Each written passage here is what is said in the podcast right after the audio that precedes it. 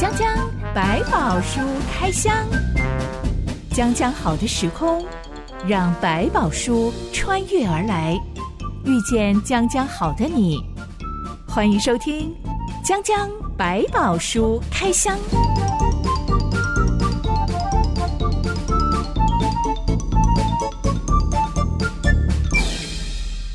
百宝书里有百宝，让知心和夏板哥为你开箱来挖宝。Hello，我是知心。Hello，夏板哥。昨天晚上，真心我打开了我从网络上订购的一大包最新零食，嗯、猜猜看我的最新零食是什么？嗯，最新的零食。其实你好像应该也不知道我喜欢吃什么啦。对对，因为其实我们很少谈到你要吃什么零食，不过一般来讲都是饼干呐、啊、洋芋片这种东西之类的。下凡哥，如果要买零食，会买什么呢？我会买零食。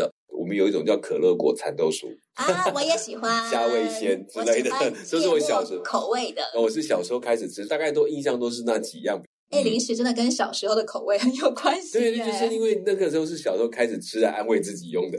哦，我们的确不会在一起吃零食，因为吃零食就是一定要在晚上，而且睡觉前的时候吃。啊，对，然后看着电视啊，或者晚上在赶工作，好，一边弄一边吃，认命的吃。我以前遇到过一个瑞士人，他说他从小到大每天晚上一定要在睡觉前吃两片巧克力，就含在嘴里，然后就上床睡觉。哦，这不是会蛀牙吗？一般。一般的想法应该是这样子啊，嘿，因为他们国家的巧克力实在是太好吃了，所以他从小吃到大，一直保持这个习惯。习惯，嗯嗯是。好啦，我要回归正题，我买了一大包。我最喜欢的综合坚果，哦、综合坚果哦，那也不错，很健康的零食。嗯，跟可乐果比起来，感觉好像健康一点，健康很多了。是，我从小到大都是个松鼠人，我超级喜欢各种坚果，所以什么坚果啊、栗子啊那种。但是我也因为我吃太多那种很硬的坚果，牙齿的边边会不小心那个磨到碎掉一小块。哦，你去咬开的话，那真的是不得了。今年已经发生第二次了，哇，辛苦辛苦。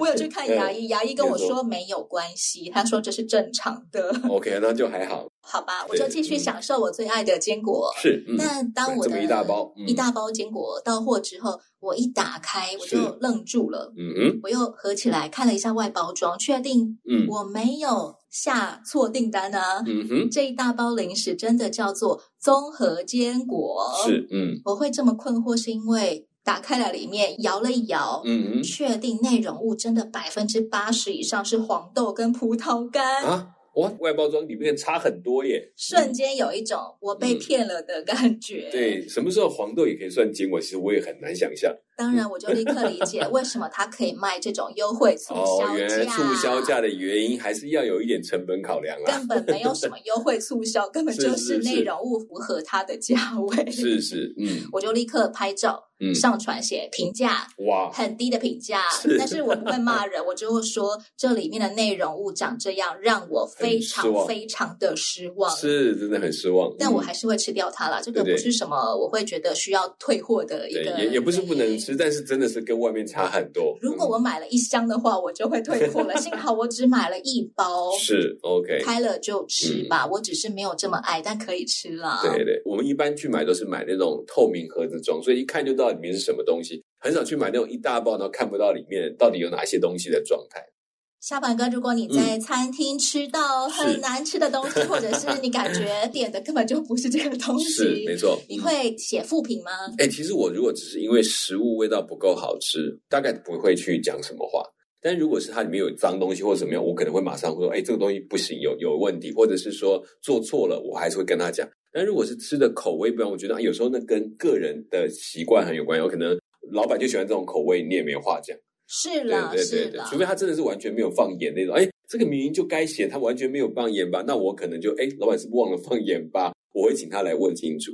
我认识两位嫁给香港人的太太，他们都说他们的先生是对港式料理非常执着的人。OK，住在台湾的他们，只要吃到。嗯，名不符实的港式料理，所谓的名不符实，就是口味根本就不到地，根本就是台湾人自创的创意料理。OK，嗯，却冠上港式料理，打着港式的名字做台式料理的概念。他们的先生都会义正言辞的纠正店家，这个东西不对。有个太太她说，她的先生就对那个才刚开幕、正在招揽客人的港式餐厅，很大声的骂他说：“你连基本三宝都没有，还敢说你叫港式餐厅？” 好狠啊！嗯，做太太的背后冒汗，很怕害人家倒闭，更怕到厨师冲出来说：“你要不要吃？随便你。”其实那个背后并不是酸民的那种负评，嗯、他们其实是非常热爱港式料理，对，他抱着一种期待去去尝试的。很像爱之深责之切，我希望你要做港式料理就要做好做到底，怎么可以做这种三脚猫的菜呢？随随便便的就来做这港式，你要做好才能够卖。是对是是，所以这种失望其实背后还带着一种热爱、热情。对，因为他其实对这个东西太有热情，而且太认识了，所以他一定有对他的要求。我在美剧里面都会看到有些台词，是当家人啊、爱人啊做出一些让自己傻眼、让自己不开心的事情的时候，嗯他们会很委婉的讲一句话说：“I'm disappointed in you。”他对他失望，感到很失望。是，嗯，可能交往这么久啊，结果女生竟然丢下一句话说：“我爸爸说叫我不要嫁给你。”是，就这样子要跟男生分手。嗯嗯，因为这个场景是一个中国女生跟一个美国男生，所以这种状况很像东西文化的冲突。是，嗯。但如果是发生在东方的话，我觉得我们应该是直接开骂。负心的人这样子，嗯，男生竟然是默默的对女生说 “I'm disappointed in you”，啊，真是。我觉得那个背后的情绪就是，其实我仍然爱你，但是我很遗憾你竟然做了这种选择。是，嗯、如果你要继续这么做的话，那么我们这段关系就会真的不存在喽。嗯，这是你想要的吗？我觉得那个背后含着很复杂的情感跟情绪。为什么会这么生气，想要骂人？是因为。你怎么会做出一个跟我过去我认识的你不一样了？你让我真的对你失望了。你会不会让我重新对你重拾希望？这种概念。今天的江江百宝说开箱要来开箱，当人令上帝感到失望的时候，嗯，很特别的是，上帝也会对人失望吗？嗯、而不是一巴掌打下去，其实 一道闪电把你轰死。没错，其实我觉得上帝其实对人的创造开始就一直抱着另外一种期待，他相信人可以做出一些正确的选择。所以当然有让他失望的时候，也有让他感到欣慰的时候。这一段内容记载在《撒母耳记上》第十五章。一段音乐之后，我们来开箱。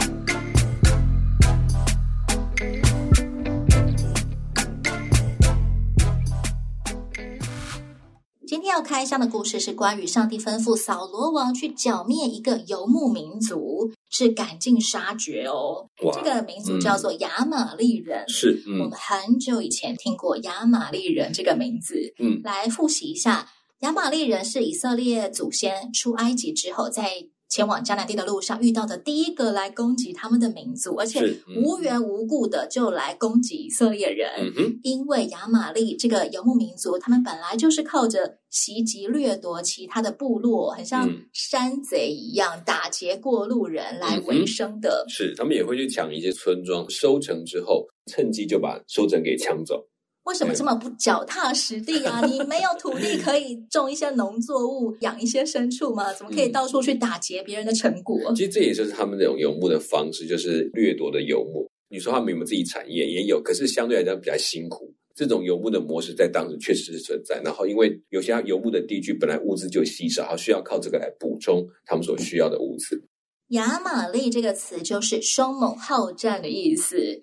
在出埃及的时候，是约书亚带领以色列人抵抗来侵扰他们的亚玛力人，嗯、而摩西、亚伦跟户尔上山祷告。大家应该还记得，当时候摩西什么时候把手举起来，嗯、以色列人就占上风；什么时候他手酸了，就变成亚玛力人占上风。是，嗯、所以亚伦、户尔一看啊，不好，我们赶快撑住摩西的两条手臂，两个人把他扶起来。最后他们打仗打了一整天，终于战胜了亚玛力人。嗯、哼当时候摩西筑了一座祭坛，叫做耶和华尼西，意思是。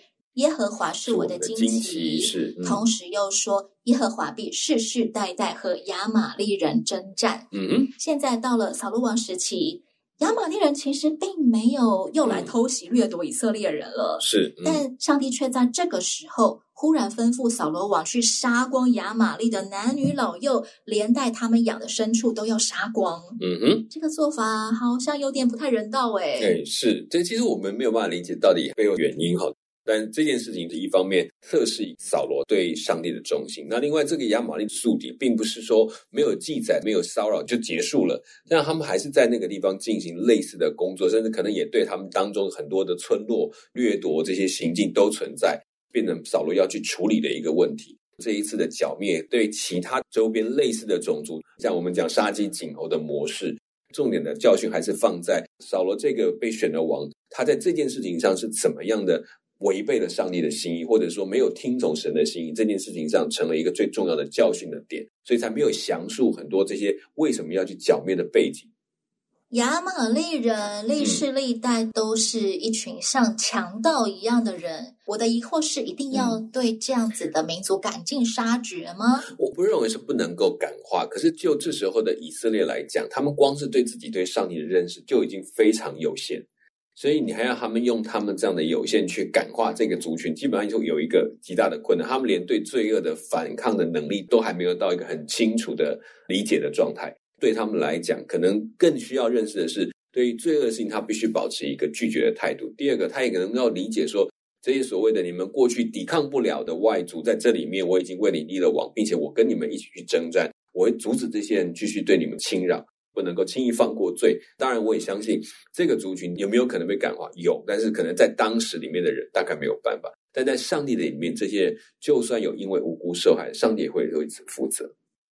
扫罗王非常听话，他从全以色列征召了二十一万大军，是、嗯、一举攻入亚玛利人的首都，抓到了亚玛利王亚甲，是其他的亚玛利老百姓就按照上帝的吩咐，通通杀光。嗯，但接下来圣经说，扫罗和以色列百姓却怜惜雅甲，也爱惜上好的牛羊、牛犊、羊羔。并一切美物不肯灭绝，是凡下贱瘦弱的，才尽都杀了。嗯哼，我们先来聊聊，要留着一个亚玛力王能干嘛呢？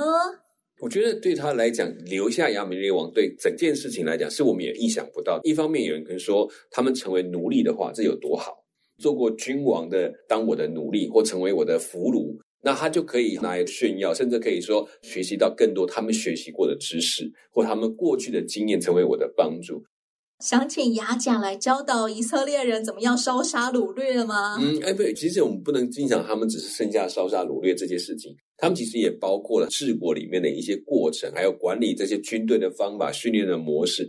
或者是说外交，透过他们提供一些意见，那甚至可以跟其他的外族来炫耀说：“你看，这些过去的王都在我的手下来服侍我。”这个攻击可以被拿出来炫耀，也有可能。那有人说，他们包括他们的外面的华美，他们的文化，身上穿的这些服饰，都让他们觉得哇，好像很不一样的一个特别的人，所以似乎把也当成另外一种贵宾在看。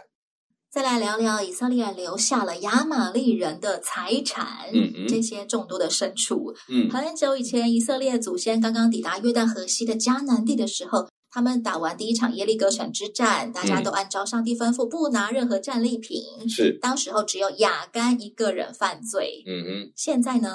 好多的以色列人，他们战胜亚玛力人之后，都想拿战利品，是、嗯、好像完全不把上帝的吩咐放在心上。嗯，可见这个时候的以色列人其实看重什么东西胜过上帝呢？嗯，你会发现看重美物，在这一个攻击的过程当中，他们去掠夺的理由是在于他们取了很多的美物，包括扫罗王自己都做了榜样。他其实并没有回到最前面告诉他的这整件事情，他只是去打了这场仗，赢了。然后俘虏了国王，但是却没有问这件事情过程当中一再讲到，告诉他一定要做到哪几件事情，不是只是打胜，因为打胜这件事情并不是主体，主体是你有没有听上帝的话，不要去沾染这些事情。所以在这个过程当中，有一个最大的问题是，他们去沾染这个文化，回到他的教训的范围是，对于罪的事情不能够妥协，不能够沾染这件事情，是要告诉他们，这是真正的要做教训的部分。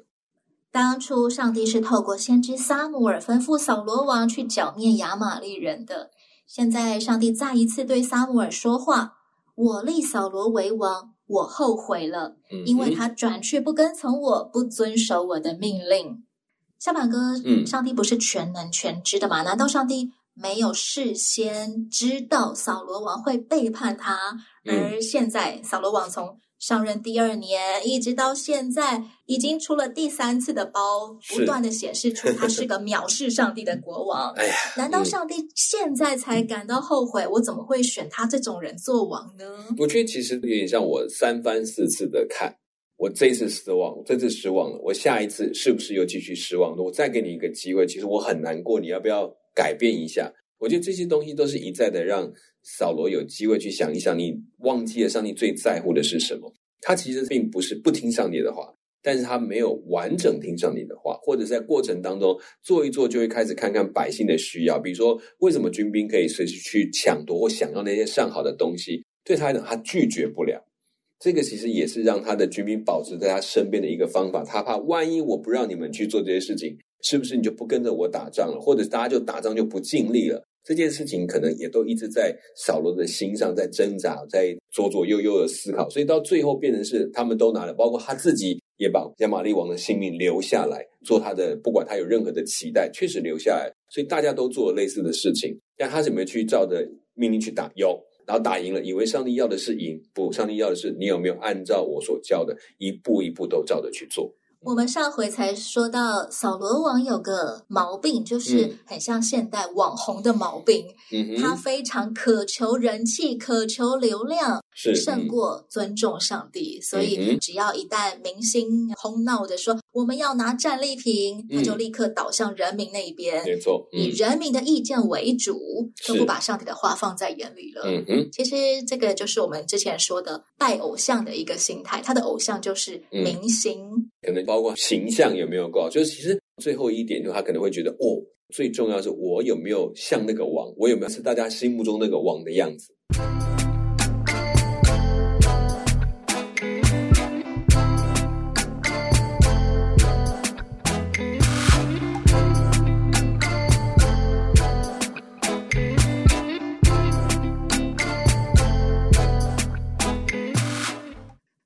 听到上帝这样子说，就非常的难过，整晚哀求祷告到天亮。是，嗯，撒母耳为什么要这么难过呢？上帝又不是骂他，毕竟对他来讲，他也是他觉得好像就是一个王的样子。这件事情在撒母耳心里面还是有这个期待，而且好不容易从民中选出来这个王，也不是说真的是十恶不赦，但是他确实就是不够听上帝的话。对于撒母耳来讲，肯定也有他私心上的喜爱。所以他也希望能够为他争取一些机会。另外，我觉得他也是个怜悯的人，他觉得这样的一个过程，如果就把他废掉了，这是不是一件很可惜的事情？我相信这是他个人的偏爱，还有其实为一个王的祷告，他也都尽心竭力的。我听过有基督徒说，如果你曾经常年为某个人祷告，是。当他遭受上帝的惩罚教训的时候，嗯。嗯、你其实是会为他感到难过的，因为你不只是爱他，嗯、你曾经在他身上投资了这么多的祷告的心力，嗯、是。祷告的时间，对，因此当他没有从他的生命品格样式反馈出合上帝心意的样式的时候，嗯。一个祷告的人，其实是真的会难过的。对，其实真的是包括对人的失望，也是觉得好可惜，可能为他惋惜，这也是一个很重要的原因。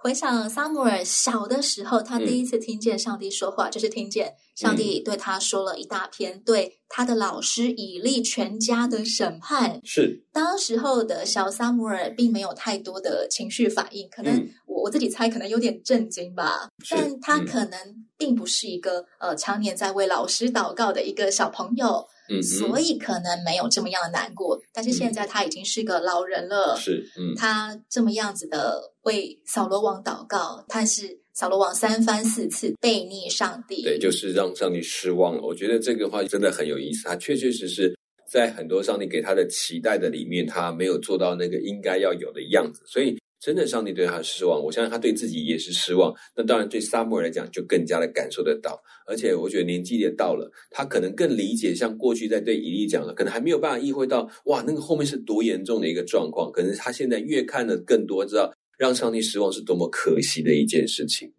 撒母耳整晚都没有睡觉，天一亮他就去见扫罗。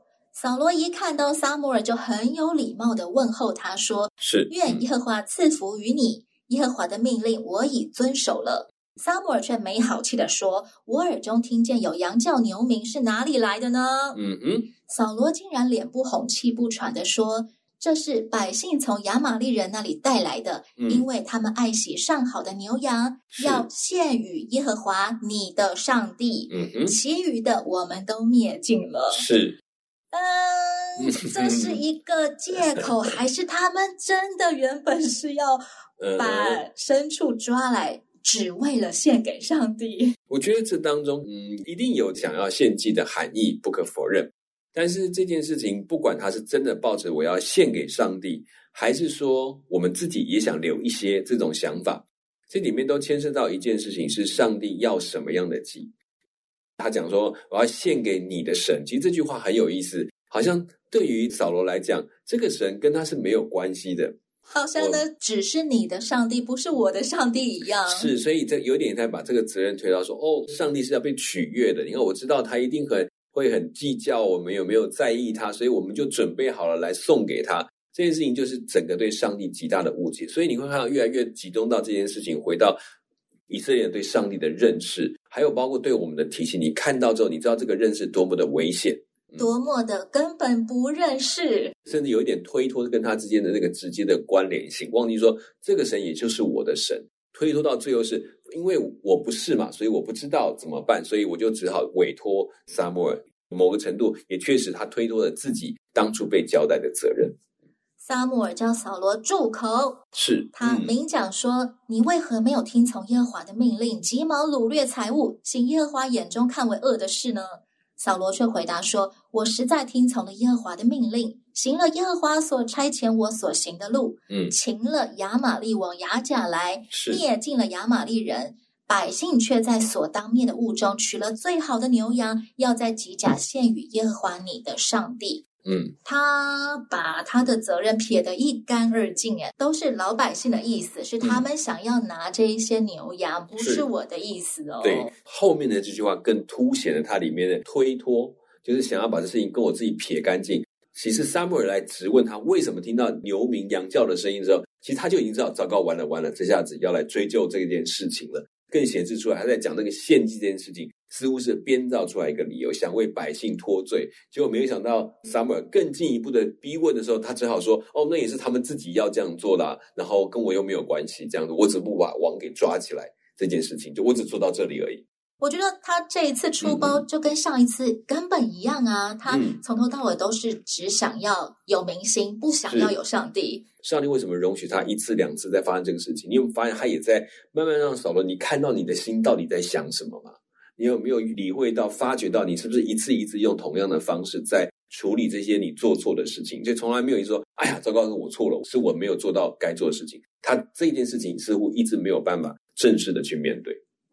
为什么一个人明明有上帝，却可以不停的重蹈覆辙，完全不反省也不改变呢？嗯，不能够说他好像是特例哈。其实反倒我倒觉得这是人之常情，就是人很容易习惯性的，他叫的上帝是一个能帮助他的，能够凡事上支持他的，而不是要听从他的。所以跟我们现在很多信仰观是有一个很大的撞击，是提醒大家，你到底在找的是一个神。还找了一个是可以帮助你的神，这种角度很不一样。我们某种程度在很多宗教的追求上是寻找一个哇，可以帮助我的生活、我的生命健康、我的生活顺遂的，而不是找说我要找到我生命的源头，我要找到我生命的我要顺服的对象，而是找一个能够顺服我的对象。在扫罗的身上，你会看到，这就是一个一般人在对上帝的看法，是他来帮助我，然后我想办法不要让他愤怒，就可以帮助我。我要讨好他，这个情况是很类似。就像很多现代人，他们在呃寻求各路神明的时候，他们讲究的是。哪一个灵？对，我只要那个灵的。所谓的那个灵的意思是，谁可以让我发家致富？对，我想要的是不会给我，对我的病就马上给我治好，然后按照我期待去走，而不是回到按照他是神，我是人。那我站在人的角度是听从神，而不是跟随自己的心意。撒母耳接下来就讲了一段非常经典的话：耶和华喜悦凡祭和平安祭，岂如喜悦人听从他的话呢？听命胜于献祭，顺从胜于公羊的脂油。悖逆的罪与行邪术的罪相等，顽梗的罪与拜虚神和偶像的罪相同。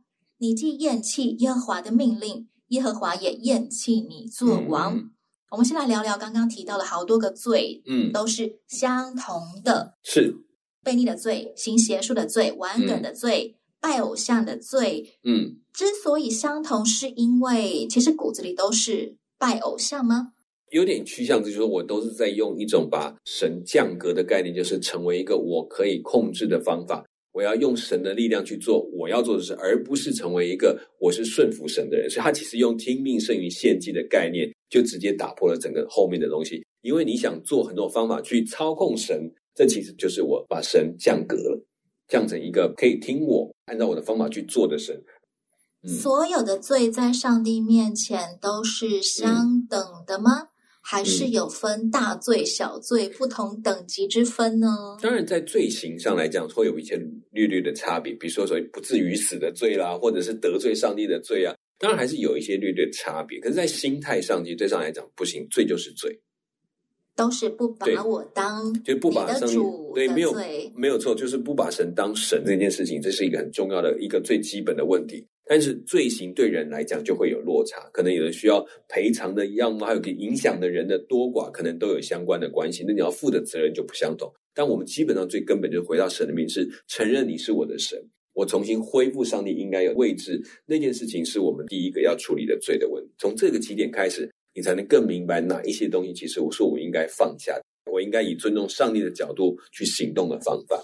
撒母耳的最后一句话是：“你既厌弃耶和华的命令，耶和华也厌弃你作王。”是。来聊聊这个厌弃与被厌弃、嗯、讨厌、抛弃的情绪。是这个里面的厌弃是已经有点厌烦了，我受够了。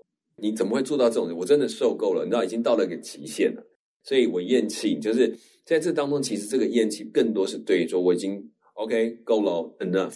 你已经做到这个极点，我已经不行了，我要把你丢了。就是在丢的那个界限里面，已经到那个点，所以对他来讲，是不是真的就完全不理他了？其实还没有，但是呢，已经告诉他说没有下一次了，用这种概念。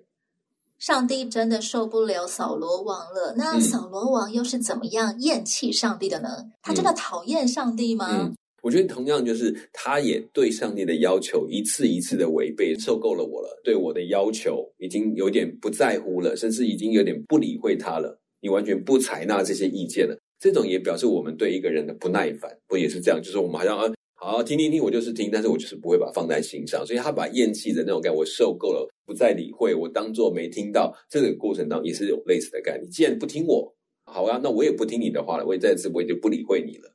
英文有一个词叫做 ignorance，就是直接忽视，看也当做没看到的概念。委婉一点讲的就是，嗯、你既然持续不理我，那接下来我也要不理你了。是没有错，就是你既然不在乎我，那我也就不在乎你了。扫罗王听完这一番责备，到底会有什么反应？要留待下一回再来开箱。是，我觉得以我自己的猜想，我都会觉得这种人可能很会恼羞成怒吧。是有可能，对。到底上帝对他的厌弃还有没有挽回的余地？也留待下回再来开箱。是，讲讲百宝书开箱，我是知心，我是夏满哥，我们下回再见喽。OK，拜拜，拜拜。